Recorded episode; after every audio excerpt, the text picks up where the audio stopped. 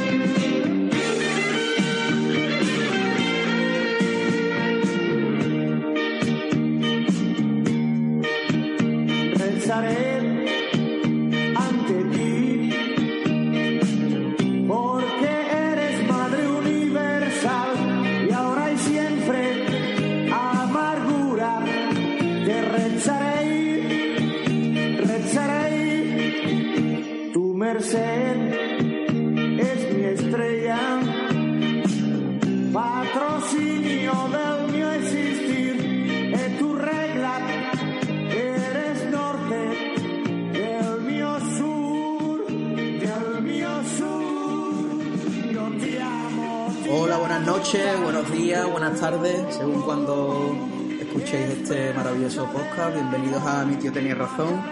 Eh, un día más. Eh, sé que ha sido un largo camino, un largo caminar por el desierto hasta llegar desde el último podcast hasta, hasta este nuevo. Os pido disculpas, pero bueno, estamos ocupados pues con cosas de florero, ¿no? Follando modelos, gastando nuestro, nuestra nómina de 5.000 euros. Y nada, quería daros la re bienvenida de nuevo, ahora que llevamos varios partidos y nos hemos llevado eh, disgustos y alegría, eso que nos llevamos, así que no hemos podido, por ejemplo, nos hemos exaltado con aquello que pasó con Vitolo, con los precios de los abonos, con la previa de, de la Champions, no hemos quitado eso de en medio. Eh, a ver, os recuerdo como siempre el Twitter de Tenía Razón Pod. Allí nos podía encontrar soltando eh, tonterías varias, en Sevillista siempre, en el Gmail donde me podéis, eh, bueno, nos podéis escribir lo que queráis, mi tío tenéis razón podcast arroba gmail.com y eh, en Telegram me podéis encontrar también como mi tío tenía razón y ahí me podéis enviar audios a poder ser, así lo puedo poner en los podcasts. Os invito a que nos enviéis mm, opiniones sobre partidos, directivas, lo que queráis por el por audio y os subo por aquí, si queréis anónimamente, o me decís vuestro nombre, vuestro alias, vuestro Twitter, lo que carajo queráis.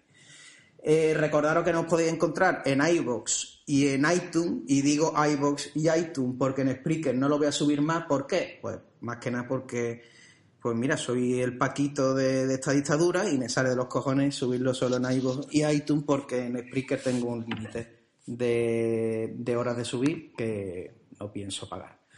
Eh, también quería darle mucha fuerza a Chiquito. Chiquito es un ídolo para nosotros y Chiquito la Calzada está en las últimas a punto de la moche y queríamos dar aquí un recuerdo. Y bueno, sin más dilación, vamos a presentar a los contertulios que tenemos esta tarde, que tenemos canelita en rama. El primero, el señor L. Buenas, buenas noches, L. Hola, buenas noches. ¿Qué tal? Bienvenido. Ha dolido mucho el tema del casting que te hemos hecho en el sofá ese, con el calvo de, de Bambro y todo eso. No, luego, luego se pasa con el rato. Eso no ocurre nada. Otro gran fichaje que ha sido Rives. ¿Qué tal, Rives? Hola, buenas noches. ¿Qué tal? ¿Está a gusto entre nosotros? Sí, ya lo que me quedaba para mandar mi vida a la mierda era esto. Ya te veo, yo te veo ahí como... te veo aquí en la imagen, en calzoncillos, eso que tienes y con la camiseta de publicidad de la COPE, pues... Me he hecho las ingles para te el veo- programa. Te veo, te veo muy, muy de haberte hecho la brasileña. Eh, bueno, y después, bueno, otro nuevo, que es Álvaro 21, el Fardito. ¿Qué tal, Fardo? Pues buenas noches a Ratero de las Ondas y ¿Qué a tal? todos los contertulios ¿Has metido alguna vez un triple, Julio? En mi vida. ¿Qué tal? ¿Qué tal, el- por cierto, el, el Real Betty Energía Plus? Eso sí que está de lujo. Que ya no vamos a tener. Mira, lo hemos cantado durante toda la vida ahí en la queca, lo del año que viene que es hospitales, y lo van a cumplir ellos, tío. Ay, Lo van- al final lo van a cumplir ellos. Y yo, puta, mire que le han dado otra vida extra, ¿eh? Joder, nada, bueno, pues está empeñado. Bueno, a otro que tenemos aquí ya un clásico, que es al ratero. al ratero. de, de los guiri, que es el señor Ror. ¿Qué tal, Ror? Buenas noches. ¿Ror? ¿Ves? Es hasta ratero de- del wifi. Se, la- ha caído, creo. que el hijo puta ni paga el wifi. Ay, mira, me está hablando por aquí que, que dice Lo ha que. cogido un guiri, lo ha cogido un guiri. Sí, ahora estará metiéndole 50 pavos para ir al aeropuerto. Un momento. Ahora voy a meter aquí. Vamos a ver. Ahora creo que sí. A ver. Ror, ¿estás por ahí? Ror, a la de una. El Ror me está, me está pidiendo venirse, pero se ve que no quiere. Bueno, Ror, cuando tú quieras habla. Eh, y después a un clásico, al señor por el que se inventó la palabra invent, que, que es el, el florero antes conocido como DMVSFS y que ahora es Denis Berkan. Buenas noches, Denis. Buenas noches, ¿qué pasa? Cualquier cosa es un clásico ya, ¿eh? También ha sido un clásico. Joder, tío, es que eres el puto amo aquí de, de las estadísticas. La última estadística esa de, de, de la polla de Emilio ha sido espectacular, tío. ¿Te gustó, no? Joder, tío. Eso, fue... Eso, los créditos a Sodom. Él fue el creador, Sodom. Sí, sí, sí, ya te vi. te vi. Eh, bueno, pues error cuando le salga del arma, que no sé si lo meteréis o no. Intentadlo alguno si tú que sabes Méndez inglés. A ver si se mete, hombre, porque me da cosa, vaya a ser que el hombre tenga que estar trabajando hoy. Y está eh, mira, el Mario también quiere entrar ahora. Un momento, voy a intentar meterlo también. Lo siento, señores escuchantes, pero es que bienvenidos a mi vida los días de hacer podcast. Que no, no quiere nadie o quieren meterse 50 hijos de puta.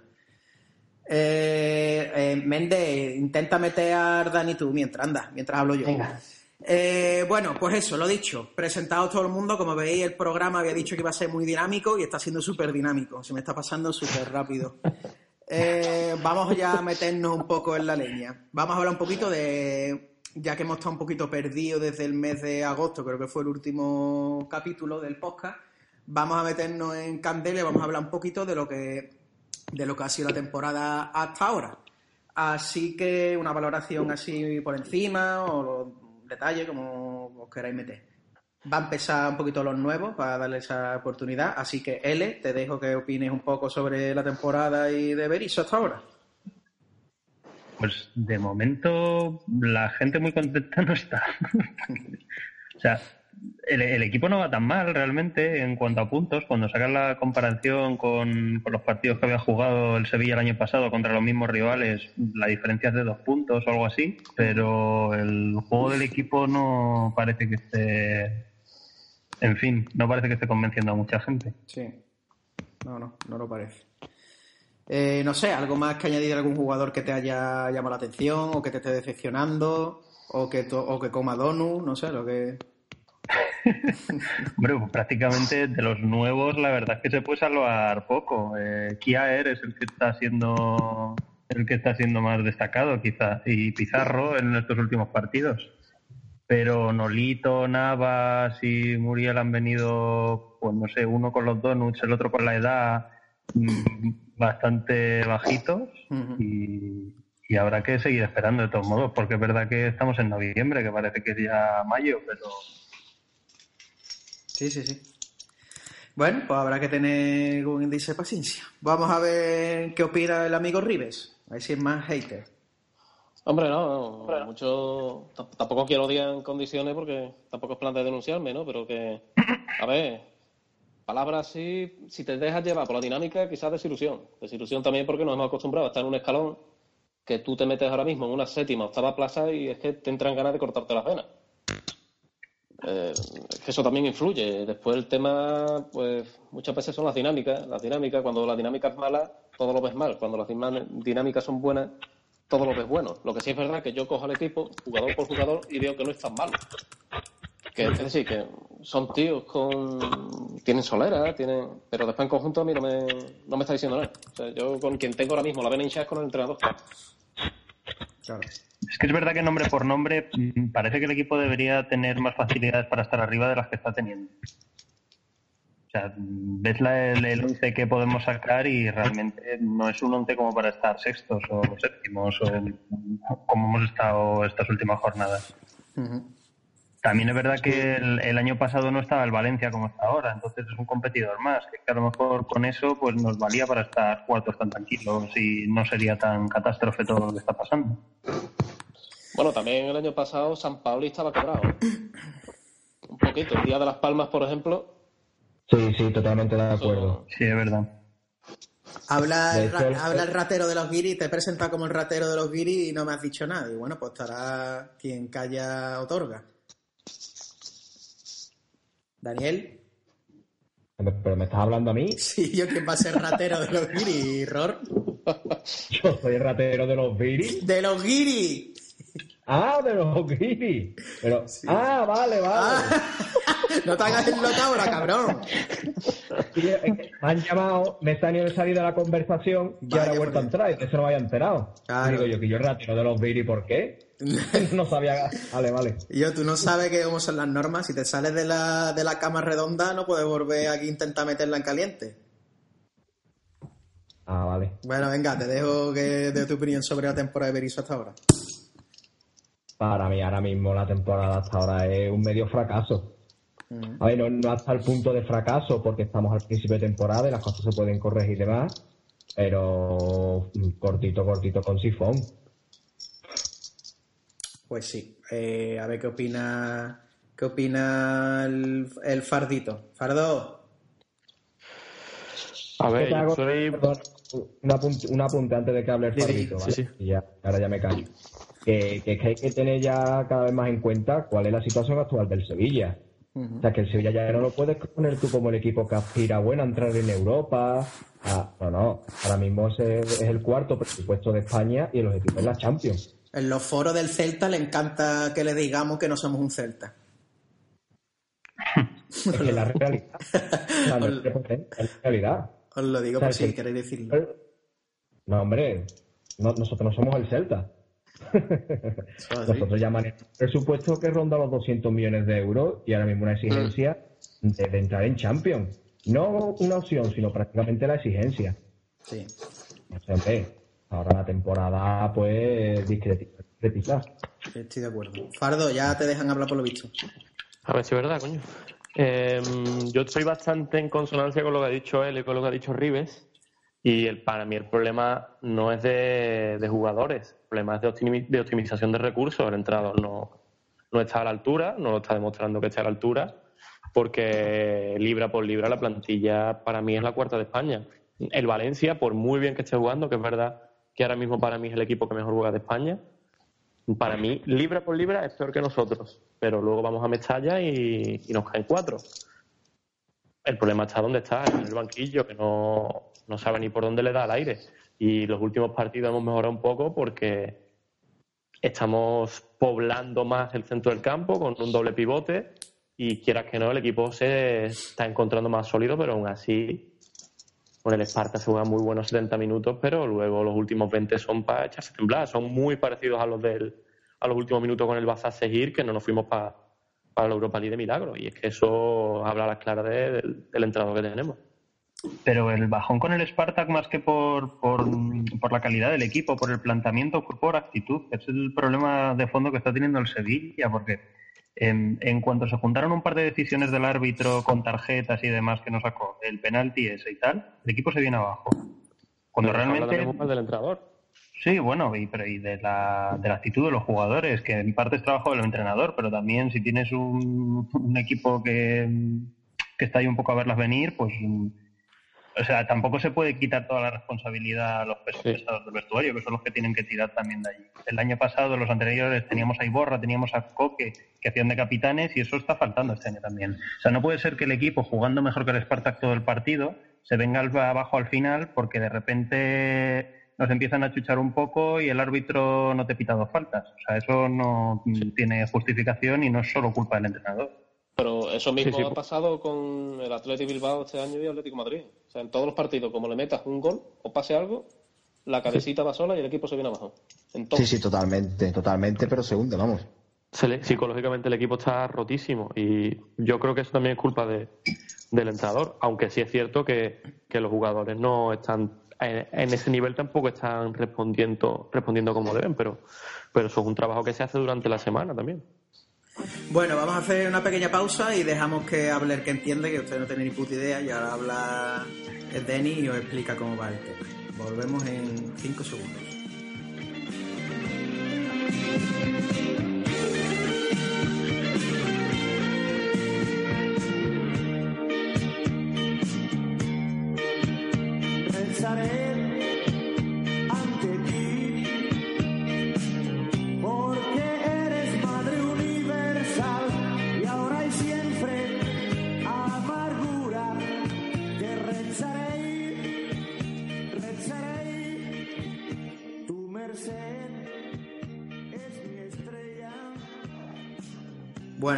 Vuelta y como decía, vamos a- van a hablar ahora un poco los dos más, los dos que más saben de fútbol de todo el foro, que es Denis y después y después un servidor. Así que Denis te doy la te doy la la, la venia para que. Después te digo si la has hecho bien.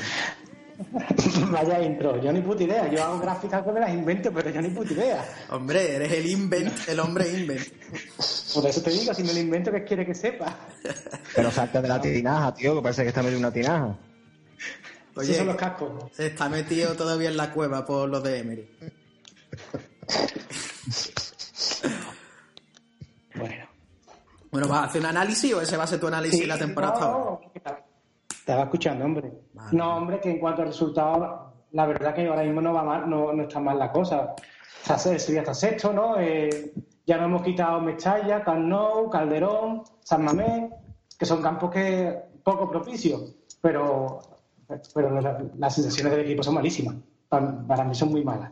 Porque el equipo, bueno, ya lo habéis dicho todos ustedes, pero lo, pe- lo peor para mí es que el equipo no tiene ni casta ni coraje. A la mínima No se viene compite. abajo. No compite. En los partidos de compite, verdad no no compite. No compite. Y es que fue el partido del Esparta, el- cuando con 1-1 el Sevilla estaba bien. Te meten el 2-1 y bueno, tienes que sacar coraje y, y ya por el partido. Después de ver en cuatro más, es que no, tres más. Es que el equipo no se, se cae, se cae con nada. El día sí. del Maribó, el día del Maribó nos salvamos por un balón al palo en la falta del final, ¿eh? En la portería de Colnorte. Vas a seguir. Vas a seguir, ¿no? ¿Vas a seguir? Sí. No, el... No, no voy a seguir. fue con el Maribó? No, cabrón, que va a ser Maribor. Si fue la No, previa de la no. Champions. Fue la previa, fue la previa, verdad, verdad. Me creí que era con el Maribó. Al, Mari, al Sí, le metimos la del Sí, negro del. WhatsApp. Es que han cambiado los, los equipos. Y el, y el Madrid era para ese, ver. día, ese día fue la falta al palo, después el Getafe que, que no le entraba, el Girona un penalti al larguero. Es que, es que el equipo tiene puntos, pero más, mucho más puntos que el juego. Y el año pasado se decía lo mismo, pero el equipo de San Pauli transmitió otras sensaciones. Se veía que iba por los partidos Sí. de verdad y que achuchaba, que apretaba. A mí lo de tener más puntos que juego no me preocupa, te quiero decir. Es que No, todos los equipos grandes y todos los equipos que ganan cosas tienen más puntos que juego. Mira el Atleti de los últimos años que muchas veces veías los partidos y decías, ¿pero cómo coño han ganado esto? Bueno, pues han ganado por, a base de competitividad. Eh, que luego hay suerte ahí, sí, pero, pero también están los huevos que le dejes. A mí personalmente. es lo otro que decíamos, eh, cuando se desinflan porque porque les puede la presión o porque le- ni les va ni les viene o lo que sea. Pero hay jugadores que se borran de los partidos en cuanto se ponen las cosas Sí. difíciles. A mí personalmente, y ya abro mi momento de hablar, eh, me ha decepcionado un montón Berizzo porque yo veía el Celta el año pasado, no sé, partidos de Copa, por ejemplo, el de la, el del Atleti, no sé si fue hace dos años o fue el antepasado, no me acuerdo ahora, el de el del Barça que le metieron cuarto y mitad en casa y veía un juego súper rápido que decía, coño, tengo ya ganas de ver esto que es un poco distinto a lo de San Paolo y San Paolo era un poco más amasar la, el juego hasta llegar a tres cuartos y digo, coño, pues tengo ganas de ver ese juego más vertical, más llegada eh, rápida, además con el nuevo sistema del 4-3-3 y tenía un montón de ganas de, de ver ese tipo de juego. Casi que tenía ganas de ver el estilo de juego que hace el Valencia, que, que- que el Valencia no se corta un pelo a la hora de, de salir para arriba rápido, hace combinaciones rápidas y no me esperaba para nada jugar al balonmano como hacemos, que es que es jugar al, al puto balonmano. Claro.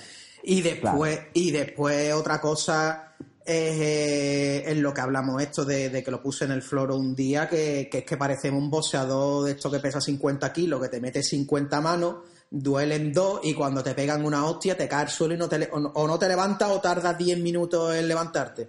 Y es que cada vez que nos han tocado un poco la cara, pasó allí en Rusia, nos intentamos llegar, llegar, llegar, la primera que tuvieron mm, en el, en el 2-1, nos tocaron la cara y al carajo el partido.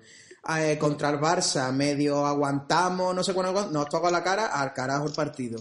Eh, el, el día del Bilbao, eh, hacemos una, una primera parte cojonuda, no sé qué, nos tocan la cara allí, nos vamos al suelo otra vez y al carajo el partido. Y parece que eso como que eso sí que es lo que hablamos, que se ha perdido un poco ese, ese decir, coño, vamos a estar echándole eh, cojones al partido hasta el final, o, o las típicas remontadas estas que dicen las criaturitas de la suerte y la flor en el culo en el 91, o sea, yo no nos veo ahora mismo metiendo un gol en el 91 en la vida. Nos veo aguantando un 1-0 hasta el 93, pero metiendo un gol en el Pero 91... tú- sabes, ¿sabes por qué creo yo también que viene eso, no? Eso también puede venir un poco porque yo pienso que ahora mismo no tenemos tampoco futbolistas definitivos. Pues no, probablemente tengamos dos o tengamos mm, tres contando mucho. Lo puedo contar a Vanega, puedo llegar a contar, fíjate lo que te digo, a Ben Yedder, que tampoco es de esto, pero bueno, lo, lo meto. Y Nolito creo que cuando esté bien, porque ahora mismo Claro, está- o sea, Pero va a estar bien, va a estar esa, bien o... esa es la cosa. Que... Es que esa es la cosa. Que se Estará bien, quizá. Pero tú estás ahora mismo con Nolito que no está en forma, o sea, que es un futbolista que se ve que está fuera de forma. Navas, que ya sabemos lo que es, que no es un futbolista definitivo. O sea, él hace su jugada y demás, pero no, no te va a marcar ni 10 goles ni es un futbolista definitivo. Y bueno, eso, Ben Yedder y Muriel arriba. Muriel que no le mete un gol arco iris. Muriel a ver si lo pone ya en banda, eh, eh, que es más, es más pesado que esas otras, que no me gusta nada de Berizzo, que, que me ha decepcionado. Es que es porque el Carbo el año pasado decía una cosa, pero después hacía otra en el campo. Pero este hijo puta es que se ha enrolado en, un, en una estrategia, en un rol, en una forma de jugar y no lo suelta ni a costado.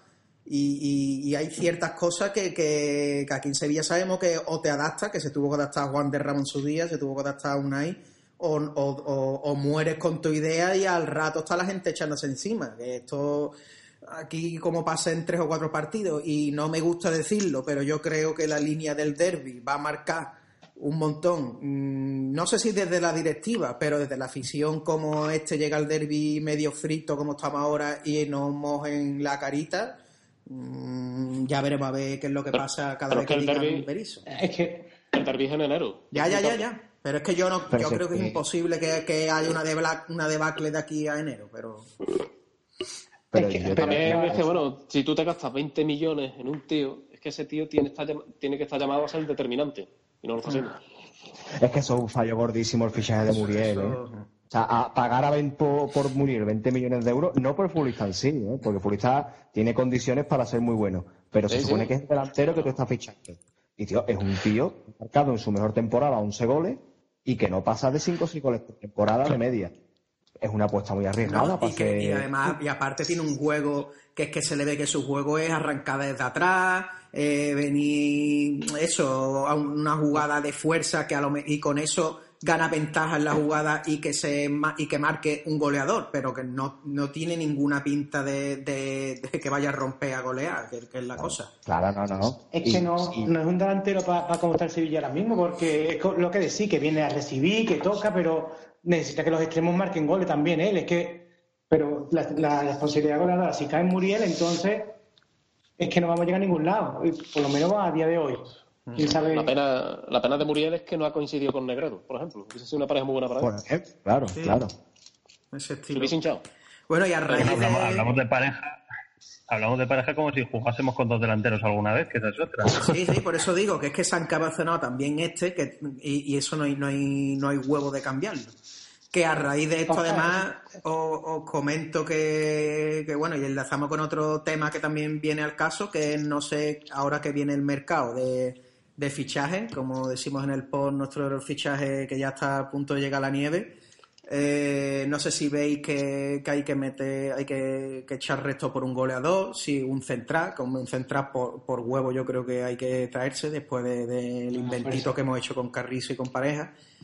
y no sé si, si veis que la idea debe de ser esa. Han puesto en el, en el floro hoy el tema de, de Sandro y de, de este, coño, el de Swansea, que se me ha olvidado. Roque Mesa. Roque Mesa. Roque ¿no? Mesa, que para mí la verdad es que serían cojonudos, porque un Roque Mesa por Crondelli y un Sandro para meterlo arriba, aunque Sandro también es del rollete Sandro de lo que tenemos. tampoco es un goleador. Sí, es que Sandro te puede pasar mismo que con Muriel. Es que Mm. es, un, es muy del mismo perfil los dos jugadores, los dos No, futbolistas. San- Es- Sandro- es cierto el año Nueve. pasado. Sandro es más nueve, ¿eh? Que, que Muriel. Bueno, Sí, Sandro el año pasado el metió bastante. Sí, el año pasado metió muchos goles, Sandro, sí, pero.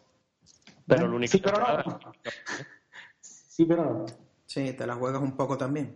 No sé, es que ya es, lo que hablamos. No sé si, si un tío, no sé qué opináis, me tra- trae un Teordosi de esto de lo que hablamos siempre, o hablar siempre el típico delantero tanque, o, o es que tampoco sé si Berizzo eso lo, lo Pero- aceptaría. Pero es que no bajo, es que, es que al final, traerte otro delantero con lo que tiene, y si jugando solo con uno, Claro. a- a- la- está la opción de traerte el típico delantero de 30, de 31, 32 años que viene aquí, que sabe que va a tener sus pocos minutos y se Mm. resigna a eso, pero gastarte a lo mejor 10 o 15 millones en un delantero para que al final juegue uno teniendo tres. Es que yo, Yo no creo que creo- Muriel o lo tiran banda o se lo va a cargar. Eso sí, eso sí, eso sí, pero no, Es que no antes de, parece ser que esa salida del entrenador. O sea, antes de decidir que hay que fichar, tiene que ver decidir del todo con qué esquema quiere jugar. Porque, por ejemplo, si, si va a seguir jugando con Pizarro y en, y en Sonsi juntos todos los partidos, hace un centrocampista de cierre. Pues no hay más. O sea, el siguiente ya es Crondelli, que también es Valero. todo o sea, bien, ¿no? Es El una Erasmus, cosa un poco rara. Erasmus, te sobra. Vamos, que- El no- Erasmus, que- el Erasmus el que Erasmus- resulta que es central, es que toca tras narices con lo de colocar jugadores. La verdad que Yo sí. es que eh, ya tenemos, es que cuando decís Erasmus se me viene Sicarini a la cabeza, tío. Pero eso fue Erasmus, Me acuerdo. Mundus. Sí, sí, aquí Yo siempre digo que Sigarini mucho cachonteo, pero Sigarini ganó un partido en Dortmund, ¿eh? Al, al- contra el Dortmund campeón de liga, ¿eh? Bueno, y la, Y la- ida, y la- y la ida de la la- la- Supercopa. Con el Barcelona, ¿no? Mm, La No, ida la de bueno, Barcelona también estuvo. Exactamente, pero ese, pero bueno, la ida de la, de la Supercopa, al final, la Supercopa nos comimos lo mismo que, Sí, que nos se comió Mahoma. Pero ese partido, además, el pase, si no recuerdo mal, lo pone Guarente.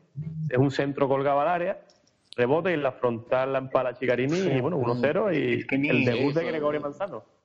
Ni, ni Guarente ni Chigarini eran malos jugadores. Lo que pasa es que, bueno, uno se rompió directamente y el otro desapareció de las convocatorias de forma un poco sospechosa. y ya Como redondo, Nunca- se supo Como más, redondo. pero, Sí, sí, sí. pero realmente no había jugado tan mal hasta entonces Chigarini como para no. Y además estábamos en un momento en el que tampoco había un jugador específico en ese puesto que dijese es que le ha comido la tosta. O sea, una cosa un poco rara, la verdad es que nunca llego a entenderlo. Sí, fichamos a un tío medio lisiado, a Cigarini que no tenía sangre y Manzano de entrenador, que podía salir mal, tío. Pero bueno, No sé. a Sí, mitad de hombre, el Sevilla temporada... fichando un lisiado. Eso es nuestra costumbre, ¿Un tío. lisiado de cuándo? Fue, fue la primera vez. ¿De cuándo? es nuestra Me vi yo andando a Chavantón por Luis Montoto, tío, daba pena, tío. Vaya panda lisiado tenemos siempre. Sí, sí. Bueno, eh, eh, de, de Chevantón decían que estaban haciendo tiempo para que no diera, que por lo visto le gustaba. Sí, Un poquito. Papiro- para la papirofalesia. Sí, sí, le gustaba el tema de- final. Eh, pero bueno. Eh, mira, vamos a vamos a darle paso que el, el grandísimo eh, Matajare quiere tener una sección aquí y, y os voy a poner un audio de un tema también bastante a la auge en el foro de, de vez en cuando, que son las obras del estadio. Y Matajare nos quería traer eh, la opinión de que mm, que qué tal la... A ver, que tenía por aquí apuntado que me había dicho. Eh, bueno, la, de la ampliación del estadio y lo que hablábamos de que si se ampliaba el estadio si era conveniente, si además esa ampliación iba a hacer que hubiera más abonos y por lo tanto se, se rebajaran también el precio de los abonos. Y os voy a dar paso al audio de, de nuestro camarada en Matajares y a ver qué, qué opináis.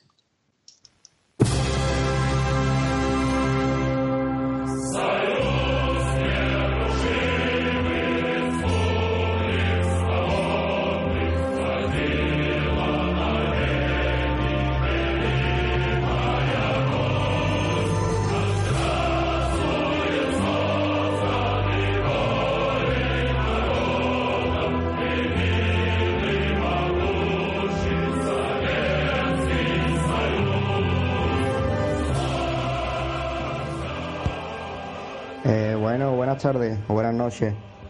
Eh, nada, que esta tarde me llamó Zacarías a ver si podía participar en, en el podcast y demás. Y nada, porque a nota le gusta trabajar poquito, a ver, que de momento eso, sí, eso está muy bien. Que, y nada, venga, pues para hablar un poco del tema de, de la asistencia al estadio, por ejemplo, y abrimos debate ahí a los que estéis, a los contertulios que estéis sentados en la mesa, ¿vale? Pues mira, por ejemplo, en lo que llevamos de liga, en estos cinco primeros partidos, hemos jugado contra el Español, el Eibar, Las Palmas, el Málaga y el Leganés. ¿Vale? La asistencia media de estos cinco partidos son de 32.996. ¿Vale? Si lo comparamos con, con la temporada pasada de San Paoli, fueron los cinco primeros partidos contra el Español otra vez, contra Las Palmas otra vez, con los Betis, con el Alavés y con el Atlético de Madrid. ¿Vale? Y fueron 33.991 la media de estos cinco partidos. Son prácticamente mil. Mil asistentes más la temporada pasada que hecha. Pero claro, habiendo jugado con, con los Betis y con el Atlético de Madrid. Por lo tanto, que este, este- esta temporada vamos, va viendo asistencia. ¿Sabes? Curiosamente, y qué casualidad, Miguel, que el partido que, que más asistencia tenía este año fue contra Las Palmas, que fue un día entre semanas y fue a, la- a las 10 o a las 10 y media. Por lo tanto, el odio vence. Eh, así que no sé hasta qué punto puede influir horario o el equipo contra que juguemos. Así que no sé, decírmelo ustedes y comentarlo ahí amistosamente. ¿Vale? Venga, un abrazo. Bueno, había escuchado un poco a- al señor camarada Matajares. Eh, no sé si queréis opinar algo sobre, sobre el tema de, de la asistencia, que qué os parece. También el tema de, de, de los abonos y tal, que también Coluso va a dar, eh, os va a dar un- una opinión. Bueno, en primer lugar, un saludo a todos los floreros de bien. Agradecerle a Matajare que me haya invitado a participar en este podcast. Agradecer a Zacarías el que se empeñe en que tengamos estos podcasts tan maravillosos. Y también un saludo especial a nuestro amigo Ubi, si es que le dejan escuchar los podcasts desde la López Ibor. En el tema de la asistencia, yo la verdad es que la veo bien, normal, lo de siempre. Eh, como decía el amigo Davor Zucker, siempre te va a faltar un 10% de los abonados. Y eso más o menos lo que viene pasando este año. ¿Qué pasa? Pues hay algún partido donde el horario es muy malo o el equipo rival no acompaña y, y vienen a venir pues 31.000, 32.000 y ya salta en el floro el enterado de turno diciendo que para qué coño vamos a ampliar el estadio si solo tenemos 30.000 espectadores, si no se llena. Pero vamos a ver, si tú logras hacer un estadio de 52.000, 55.000 espectadores, evidentemente podrá bajar los precios y podrá ir gente que ahora mismo se queda fuera por no pagarse un abono de riñón, como son los que solo quedan libres, que son los de preferencia. Y está el caso de los niños. ¿Qué nadie va a pensar los niños? Los niños que paguen un chaval de 6 años 300 euros con un abono, pues evidentemente no es sostenible para la gran mayoría de la gente. Si tuviera, lo que digo, 55.000 espectadores, pues seguro que podrían sacar abonos mucho más económicos para la gente infantil, la gente de entre 6, 14, 15, 16 años, que es lo que teníamos antes nosotros, que yo me acuerdo que con un abono de 10.000 pesetas, pues entraba casi hasta los 18 años. Eso al final es hacer afición. Si tú sacas a los niños del estadio ahora, por mucho que quieran, dentro de 20 años ese chaval estará acostumbrado a verlo en la tele y probablemente no se abone o no haga el esfuerzo de abonarse como lo hacemos nosotros. No vivirá, desde la tele no se vive el ambiente de Gol Norte, no se vive. No vivirá ese ambiente, no tendrá ganas de ir al estadio a vivir lo que mucha gente, pues, eh, si no está ese ambiente como se vio hace dos años, no va al estadio porque se aburre y tendremos pues un problema dentro de 20 años. El que no quiera verlo, pues muy bien. El que sea cortoplacista, muy bien. Ya tendrá niños, ya verá que sus niños se quedan en casa y tú tienes que decirle, lo vemos mejor en la tele cuando eh, no tiene ni nada que ver verlo en el estadio que verlo en la televisión. En fin, en definitiva, no creo que tenga que extenderme mucho porque ya me leéis en el floro a diario con ese tema que me, me enerva. Y solo pues agradeceros el vuestra atención y encantado de participar en este podcast. Un saludo a todos y buenas noches. ¿Qué, qué, qué tal? ¿Qué, ¿Qué opináis del tema de la asistencia? Si además haríais eh, bueno, una ampliación del estadio, si creéis que eso vendría eh, bien para, para bajar abono o seguiría todo igual. En fin, no sé qué opináis. Hombre, el- por el tema de la asistencia, si te digo la verdad, yo más o menos lo que he recordado siempre es de los 90, unos treinta y tantos mil. Lo que pasa es que antes cabían más. Se podían llegar a unos 66 mil o más. Y también, bueno, esa media. ¿Qué te digo yo? Es que esto lo, manejan ya las televisiones. Es que el aficionado de grada ya, si no se ha perdido, poco le queda. Quedamos los tres o cuatro tarumbas que nos llevaban desde chicos. Lo que pasa es que nosotros, entre que no estamos teniendo niños y los que están teniendo niños no lo pueden llevar, cada vez habrá menos tarumbas. Entonces, hasta al final se lo come la televisión.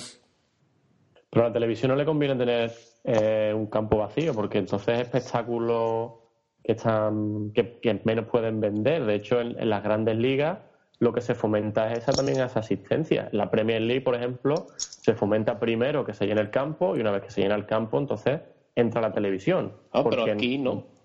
No, ya, pero por, mira, no te lo fomenta.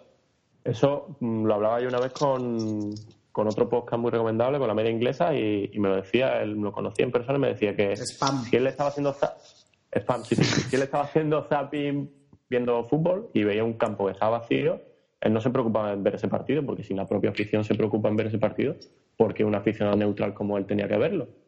El campo lo tienes que llenar. Y, y, y voy a aprovechar y voy a, voy a hablar yo porque, bueno, el, el camarada Matajare, como buen rojo, se ha aprovechado de los datos que yo voy dejando en el foro periódicamente y, y los ha tomado como suyo, pero los pongo yo. Y esto es el comunismo, tío. Hombre, eso es así. Él, él eh, coge una piocha, coge una piocha no, pero, pero, pero coge mis datos sí. Menos mal que, que es mi hermano y yo lo perdono, pero ha cogido mis datos vilmente. Un majestuoso. Y, y exactamente. Y, y, lo- y yo sí, yo sí partidario de una reforma moderada, pero una reforma. Se habló, por ejemplo, no, no me acuerdo qué forero lo puso en el foro, que incluso hizo un plano de la nueva grada, que no hay ni siquiera que tirarla, sino que eliminar el pasillo entre fondo, entre banco de pista y, y tribuna. Creo que fue hacer la- Silver. pues puede que fuera el Silver, no, no me acuerdo, la verdad, que porque yo para los Knicks soy, soy horrible. Y ahí ganabas como unas 4 o 5 mil plazas más. Y yo creo que no hace falta mucho más, volver a estar en torno a 45 mil espectadores de, de afluencia y fomentar otra vez abonos juveniles, abono, abono de niño, porque eso nos está haciendo perder muchísima asistencia, porque el padre con su hijo que le ponen un partido y no puede llevar a su hijo porque no es abonado, pues muchas veces se queda en casa y eso no puede ser. Yo es que tampoco No, sé. sí, Sí. Mira, no, venga, no, una cosita nada más. Que no sé la lista de, de- vamos, la lista de espera que tendrá el club en cuanto a abonados, ¿no? Pero yo digo que el- con la política de precios actual del Sevilla, de los abonos, yo ahora mismo veo absurdo ampliar el estadio. Por lo menos en 10.000 o 12.000 espectadores, ¿eh? No digo ya a lo mejor en 2 o 3.000 o 4.000. Pero en 10 o 12 lo veo absurdo con esta política de precios. Me imagino Pero, que eh, si tú en un momento te planteas ampliarlo a 10.000 espectadores de algo que, vamos, que se había hablado y demás, tú tienes que cambiar la política de precios radicalmente. claro. La teoría error es que si, si tú amplías el estadio, bajan los precios para llenarlo. Bueno, bueno, bueno. La ley eso- de la demanda. Esa es la teoría. esa es la teoría. Exacto, exacto, exacto. Esa es la teoría. Pero en, en la práctica habrá que hacer primero la bajada de precios, ver cómo responde el aficionado y si es necesaria la reforma, que es la cosa. Pero el problema al final es que el, el club en este sentido es muy cortoplacista y ve que eh, se queda con el dinero que gana con los abonados de este año y eso es el ingreso que ve y no está viendo una generación entera de niños sevillistas que no están yendo al estadio y que dentro de inversión. 20 años no van a ser sevillistas porque no han ido nunca al estadio. O sea, El, el club debería de aplicarse. gente que sea una loca de la cabeza y siga el Sevilla sin haber mamado el estadio, que me, que me ha pasado a mí, ¿no? O sea, que puede pasar, pero es minoritario, no es lo normal en un estadio de fútbol. Pero, pero él es que ahora mismo, con los precios que tenemos, que son abusivos, que está por encima Madrid, Barcelona, Athletic Club y poco más, el estadio está vendido. Es que no hay una entrada. En Gol Norte, Gol Sur y la mitad de fondo no hay entrada. Solo, solo puedes irte a preferencia, que para un partido cualquiera te cuesta mínimo 50 euros. El estadio está vendido entero. Por eso hay que hacer una ampliación. Y luego, una vez que hagan la ampliación, adecuar los precios a Sevilla. Es que tenemos los precios de, Sí. mm, de, de un PIB que, que- que no se corresponde con quien se que Claro, sería- no, sí. Sí, sí, es la zona más deprimida de, de Europa, com- como, si dijéramos, y es la verdad. Y tenemos los precios de, mm, el, yo qué sé, del de Renania del Norte, de que, Del no- que no puede ser. Sí, sí, estoy de acuerdo, pero precisamente por eso, primero el, el primer paso lógico es bajar el precio de los abonos y luego ya acometer la reforma. Lo que no puedes hacerlo es al revés, porque como te salgan mal las previsiones, encima tienes el campo con unos huecos. Ese mismo, ese mismo análisis lo hizo Haiti en Twitter, creo que hace una o dos temporadas, y era una maravilla. O sea, analizando el Producto Interior Bruto de un sitio, con Reinania, con Reinania del Norte, creo Sí. que hizo. Sí, sí, O Westfalia, el no norte. Westfalia, sí, sí. Y es que estamos hablando, que, por ejemplo, el, el, el abono más barato del Bayern de Múnich son 120 euros. Y el salario medio allí, pues no sé si andará cerca de... Pero allí ven a 500, Cristiano y a Messi, eh, pues ya está. Viva, el- viva el Madrid. A la Madrid. Pero Rives, lo que tú dices, además, para más énfasis, el derby de Renania del, del Norte de Westfalia es el Borussia Dortmund Schalke y hay entradas desde 7 euros. En una zona en la esquina de pie, pero Sí. bueno, ¿tú no pagarías 7 euros por un Sevilla Betis? Sí, pero además yo la única vez, la única época, vamos a decirlo así, lustro que yo he visto el campo al 100%, prácticamente día tras otro, era la época el Luis Fabiano Canute. El, Después ya bajó. Pero de no se cabe más y quiere la gente entrar, realmente es el lustro. También era la- Sí, no, pero es que el ambiente, Mm. el ambiente que había entonces no lo hay ya. Y no, no me refiero a lo que rodea la clasificación, me, me refiero a que te dejen tifar, me refiero a que te dejen cantar, Mm. me refiero a que te... Eso atrae gente también. Sumado a los precios, claro. Bueno, chicos, está siendo un debate súper entretenido, pero tenemos que ir cortando porque ya la parte de futbolera la gente le va a superar y tampoco quiero que, di- que disfruten tanto de vuestra sapiencia. Eh, vamos, a, vamos a cortar un segundito y os robo dos minutos de tiempo. Hacemos una Vale. seccioncita friki y, y hablamos de cositas interesantes luego también del floro. Llamo Lucas Skywalker, soy del planeta Dagobah y yo soy tu padre. Me gusta el Minecraft, el LOL y el World of Warcraft. Paso todo el día jugando, mi vida es genial. El deporte es para tontos que no saben disfrutar de ver pelis de Star Wars mientras come sin parar. Me casé con una elfa de enorme belleza. Su nombre es Alaxa y vive en mi mano derecha. Tengo casi 300 amigos de verdad. Ahora solo me queda echarme uno en la realidad.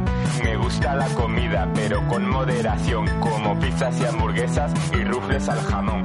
Me encanta dibujar, mis dibujos son geniales, los encontrarás en Facebook, son muy originales. Me he visto de mi personaje manga favorito y en los salones frikis a todas las tías excito porque soy un super Jedi seductor, experto en el amor, experto en el amor, ex- ex- experto en el amor, ex- ex- experto en el amor. Vale, estamos de vuelta y vamos a hablar de, de alguna cosita, como he dicho, más, bueno, no sé si llamarlo cultureta o de fricadas nuestras que veamos.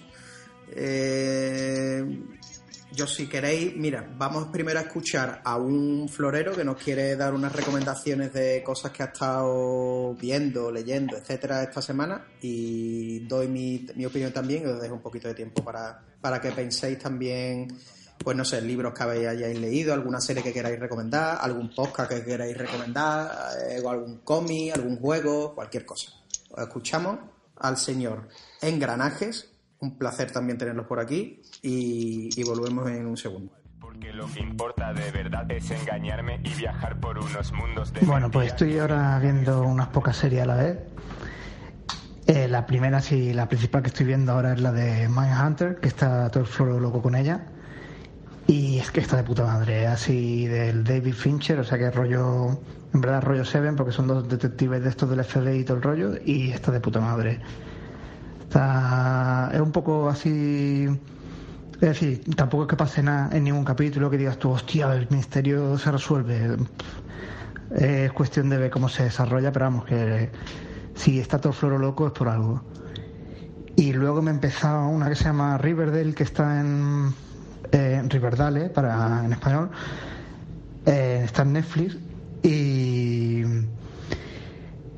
Hombre, un poco una puta mierda. Es una cosa así de quinceañeros misterioso y en el primer episodio una profesora se folla a un menor de edad. O sea que es una cosa así un poco turbia y tiene pinta de High School Musical con mezclado con Twin Peaks o una mierda similar y no vamos que creo que me voy a ver unos pocos episodios y la, y la he hecho para atrás y luego estoy viendo también la de la de VIP con Julia Louis Dreyfus que es la de la de Seinfeld y esa está bastante bien está bastante bien además sale el nota este del Buster de Arrested Development y y tiene su rollo.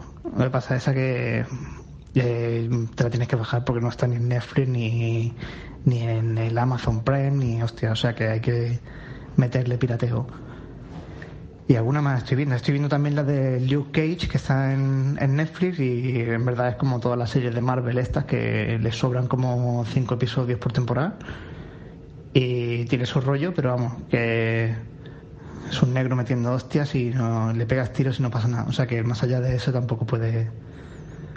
Tampoco hay mucho más que cortar. Pero vamos, que está guay. Bueno, ya hemos escuchado al, al señor Engranaje. Eh, voy, a, voy a dar también mi, mi bueno, lo, lo que he estado leyendo, viendo esta semana. Yo también he estado viendo como señor Engranaje Mindhunter, que me ha parecido cojonuda.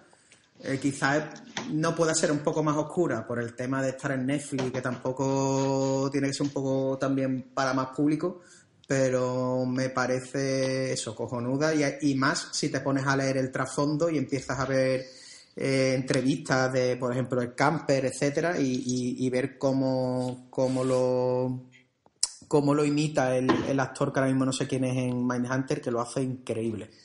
Y esta semana me he estado leyendo varios libros, entre ellos uno se llama eh, Ready Player One. eh, Buenísimo. ah, el de la peli, sí. Sí, y me lo he leído esta semana, porque lo habían recomendado tal y no he tenido tiempo nunca, y esta semana me lo, me lo he leído.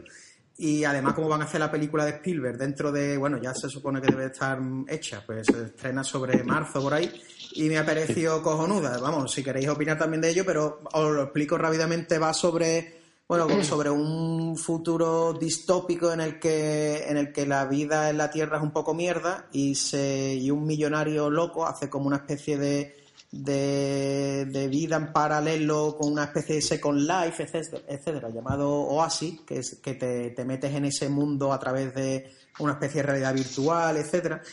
Y tienes que ir, y el tío dejó en herencia cuando murió que, que pasando videojuegos, un videojuego que él había creado, encontrando el huevo, que era lo que él había propuesto, eh, se quedaba la herencia de todo su dinero. Y bueno, es un poco eh, la historia de cómo, de cómo va intentando encontrar ese huevo y lo, lo atractivo además, que, que se lleva mucho ahora, es todo el rollo ochentero porque todos son de máquinas de recreativas antiguas, cómics antiguos, eh, música antigua y todos los, digamos, los, las pruebas que tiene que pasar está relacionada con cosas ochenteras, que, que era lo que era un amante, el, multimillonario este. Está súper guapo porque te hacen referencias antiguas, vamos, de los años 80, súper molonas que además Spielberg estoy seguro que las va a explotar cojonudamente porque se le da eso de escándalo, además de que van a tener que conseguir un viaje de, de derechos de, de un montón de, de personajes, etcétera. No sé si habéis visto el tráiler que sale en viaje de, Sí, de sí. Peña.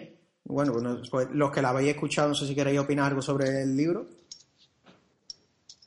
Pues el libro no lo conozco, la verdad. El tráiler tenía una pinta y, hombre, sí que parece que van a explotar todas las referencias ochenteras, vamos, lo que Sí, puedan sí. y más. Tienen la ventaja de que, claro, muchos de los iconos de esa época pues son de Spielberg, entonces Sí, sí, sí. por ahí. Bueno, sale que una, la nave que usa este chico en el, en el libro es el DeLorean de Regreso al Futuro y sale en el tráiler que la gente se emociona al verlo diciendo, hostia, el, el DeLorean y, y va, a estar, va a estar guapo. Vamos, en, el tráiler sale... una- es que se me olvida de tanta gente que he visto, pero vamos, gente de todo, de todo tipo, desde Conan, yo que sé, a, a, ninjas de esto típico de los cómics japoneses, etcétera, un montón de, de referencias a cómics antiguos, a películas. La verdad que pues, tiene pinta de estar cojonudamente. Y bueno, no sé si alguno queréis decir algo que habíais leído, jugado, visto. Sí, Yo lo último- Sí, sí, no, yo, es que yo los, los últimos cuatro años prácticamente todo lo que leo es tema profesional. Bueno, quizás lo único que se sale de ese tema, lo último que yo haya leído es el Junkie Gitano de City. Sí. El resto es, el resto es todo de tema Bueno, pues lo, recomendamos sin duda para el que no lo haya leído. Todo lo demás, todo lo demás va de lo mismo, de, de mi profesión. Yo no estoy leyendo más. Bueno, te salvamos. Eh, Vale. ¿Alguien quiere Yo no te recomendar? rías de- no te rías no te rías del engranaje, tío. Yo engranaje, ¿Por tío, no. de- Engranaje pone aquí el dinero de este podcast, no me puedo reír por de él, tío. Que, no sé, ¿alguien quiere hablar de alguna serie, algún libro que haya visto en estas últimas semanas o algo? Mira, Oscar, que ahora que está de moda en el cine el muñeco de nieve, yo recomiendo la, la saga policíaca. Lo que pasa es que son muchos libros, ¿eh? Pero la verdad que es bastante buena, que le gusta la novela negra policíaca, Sí. eh, es bastante recomendable. Lo que pasa es que hay que echarle tiempo, son 11 libros. Hostia. Con que sea mejor que la película. No, sí, son mejor que la película, te lo digo yo, que me leo los 11, vamos. Ah, bueno, bien. Entre gráfica y gráfica, ¿no? por supuesto. ¿Los, los tienes ordenados de mejor a peor? Eh, No. Los, los muñecos de nieve dan mucho juego. Sí, los muñecos de nieve son muy románticos. Bueno, está por estrenarse Oro, que yo se la pienso de cabeza. Cuéntame de qué va, no sé de qué va. Pues va de Doraemon, ¿vale? Que se no has visto el trailer, ¿no? Está bien. Y es que No, es pa- no, el, el tema de, del oro en, durante el Imperio Español en, en América. La verdad es que da lo que promete el título. Claro. Al final se llama La Plata. Sí, sí. Bueno, nadie más quiere dar. Veo que os habéis hartado de ver series y de leer en esta semana. No, el otro día vi un italiano en Noruega, está graciosa. Un italiano en Noruega. Pero Sí, que, sí, estu- o sea, una película que estuviste allí en. Noruega y lo viste. No, yo, no, un poco más faltado este verano. Ya he levantado el pie del acelerador en los viajes. Todavía no he recuperado todo lo que me he gastado. Joder. Bueno, pues visto que nadie más ha- quiere dar ninguna recomendación, ni de podcast ni nada, bueno, el señor mm, Álvaro ha metido ahí su spam de, de podcast. Yo, yo, no, yo no diga mi nombre, tío. Yo, yo llevo el floro como Peter Parker, tío. Sí, sí. No el Ah, florero, ah, sino el... Me pasa mucho con los floreros que conozco, que intento decir aquí el mí, a veces digo el nombre y la lío. Ah, un rey, dame la sopla, me conoce la mitad. Bueno, vamos a hacer una última sección de, del floro y ya os dejamos que que son, para que nos esté escuchando por la mañana, ahora mismo son las 12 de la noche y, y querrán estas criaturas dormir. Así que un segundo y, y vamos a por la última sección.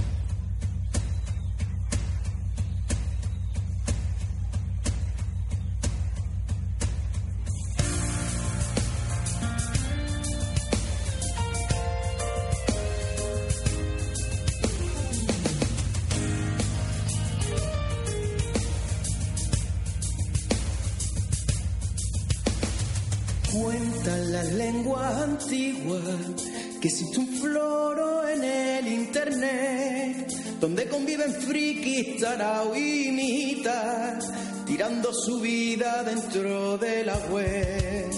Ejemplo de John Gitano es el florero medio que ve postear misógenos que ríen gritando a fregar mientras follamos con modelos pero sin pagar. Y es por eso que hoy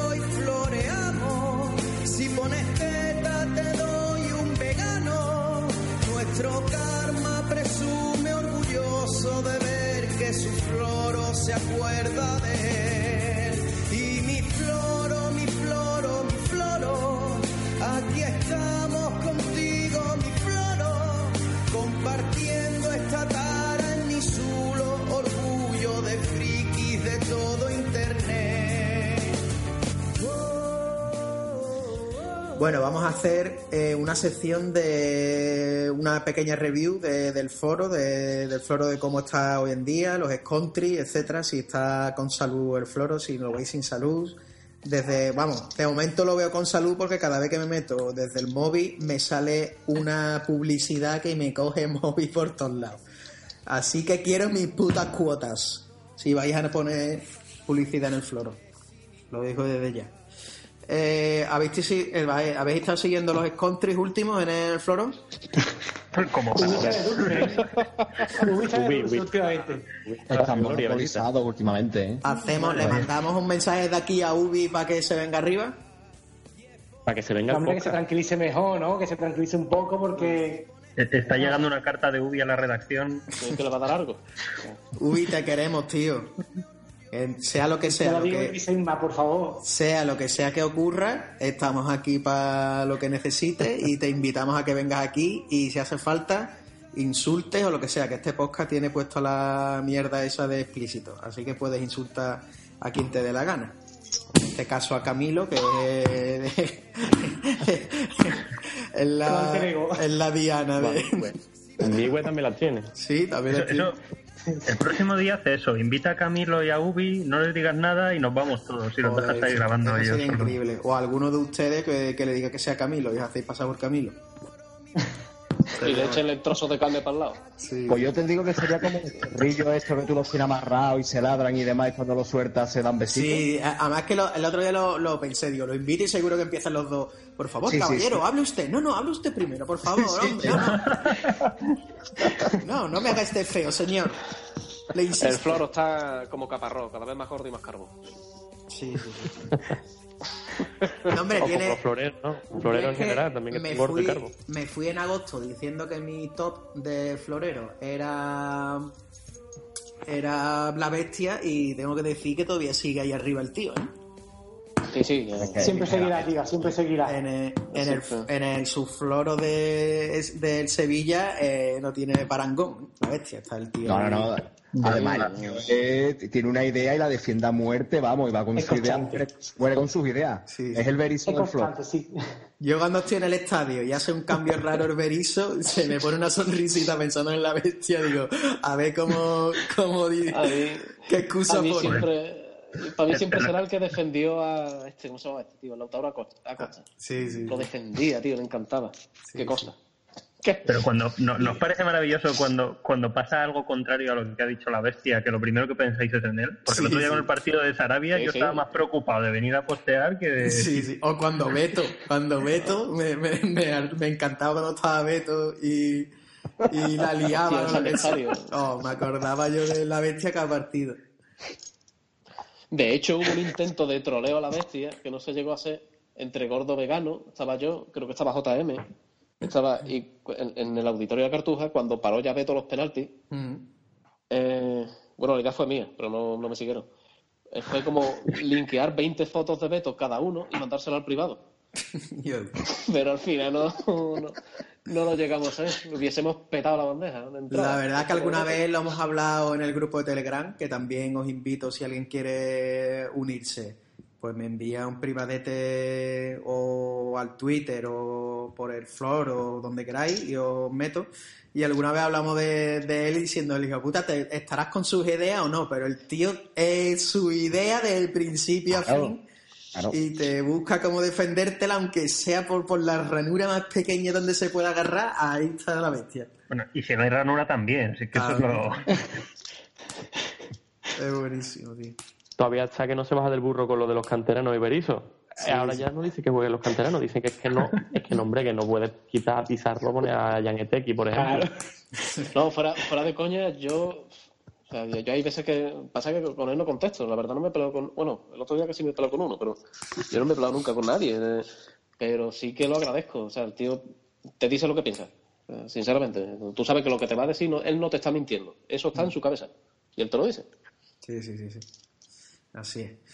Bueno, señores, pues ha sido un placer este pequeña, vamos, la pequeña vuelta de desvirgarnos de nuevo en Mi tío tiene razón. Eh, sobre todo por- porque he tenido unos excelentes compañeros. No, no esperaba ni, ni que él ni Ribe se, unieran y aquí a última hora hemos estado haciendo, he hecho un poco de Oscar Arias y ahí he estado, me ha salido mejor caer, los he llevado un poquito a, yo los he llevado a los valencianos para que para el helado y los he convencido y, y los he traído esta noche para acá. Así que... Y la próxima el año que viene, ¿no? Sí, no, no, ahora aquí hay que estar dando la cara poquito a poco, ya veremos a ver cuándo es el próximo, pero hay que estar dando la cara. Así que nada, L, muchas gracias por, por acudir a mi tío Tenía razón esta noche. Ah, gracias a ti, hombre. Eh, gracias a Rives. Ah, a vosotros. Gracias a Alvarete, Fardo. Muchas, muchas gracias y buenas noches, buenos días, buenas tardes, según la hora que lo escuchéis. Mucho, muchas gracias. Y buenas, noches. Error. Venga, ustedes. Que pase buena noche y ten cuidado con la gente en el aeropuerto. No, eh, venga, luego. Solidaridad es así. No, precisamente yo no tengo el problema. Pero bueno. Y Denis, nada, tío, que sigas inventando y ya sabes, focaliza tu vida y que nadie te diga que no puedes hacer algo. Venga, vale, muchas gracias y, y voy a sacar algún gráfico ahora que te lo voy a dedicar, hombre. Venga, muchas gracias. Venga, un abrazo.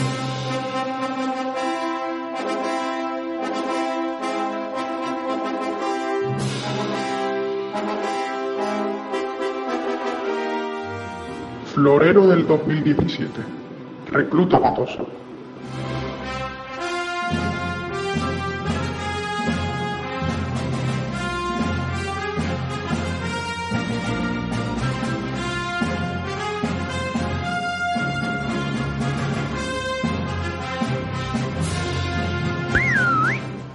Eh, muy buenas de nuevo, Zach.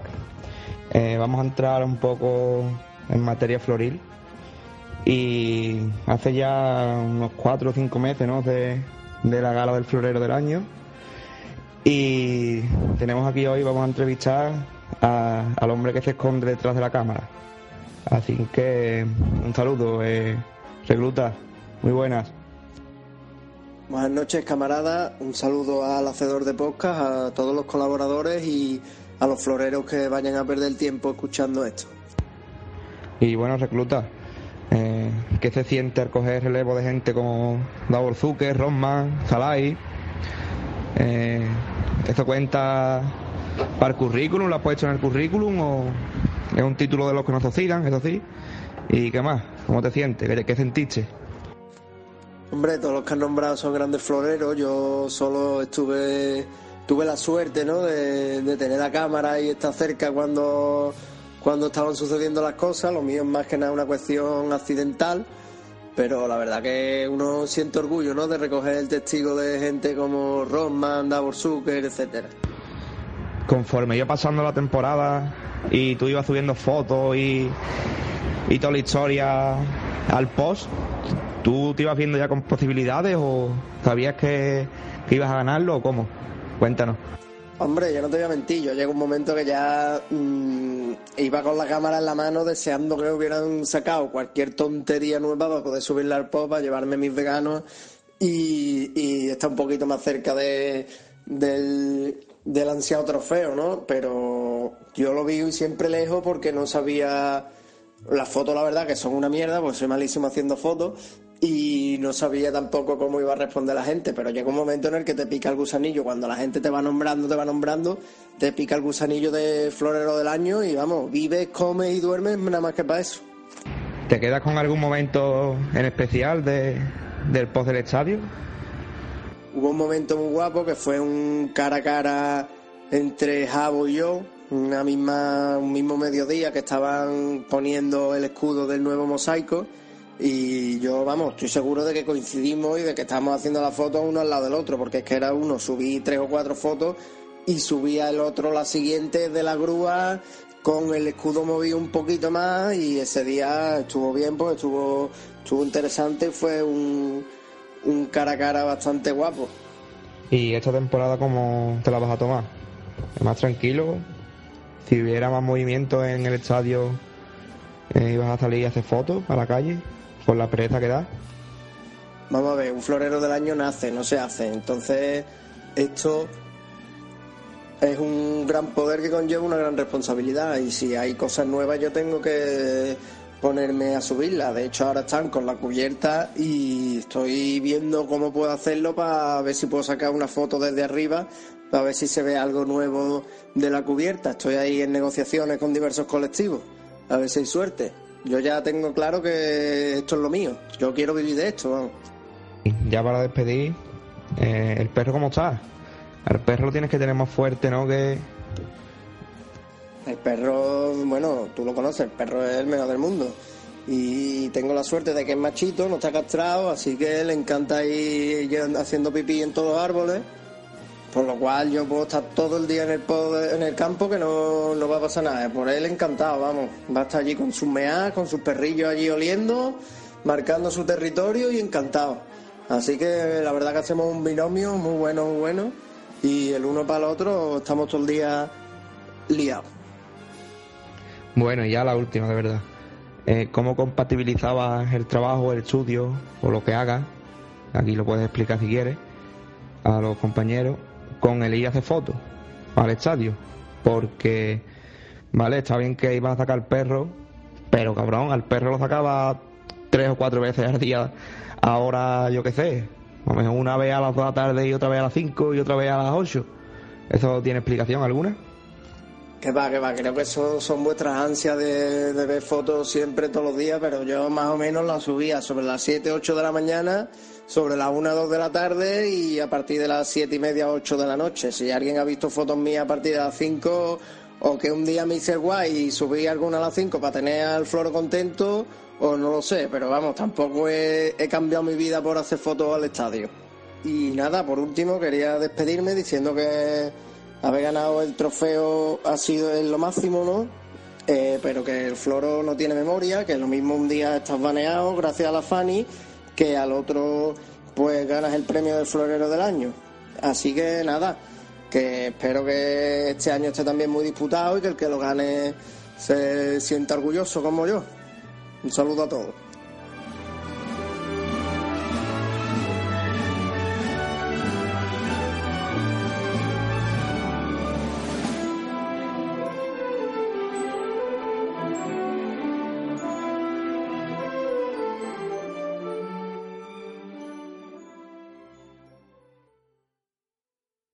En Sherwin Williams somos tu compa, tu pana, tu socio, pero sobre todo somos tu aliado, con más de 6.000 representantes para atenderte en tu idioma y beneficios para contratistas que encontrarás en aliadopro.com. En Sherwin Williams somos el aliado del PRO.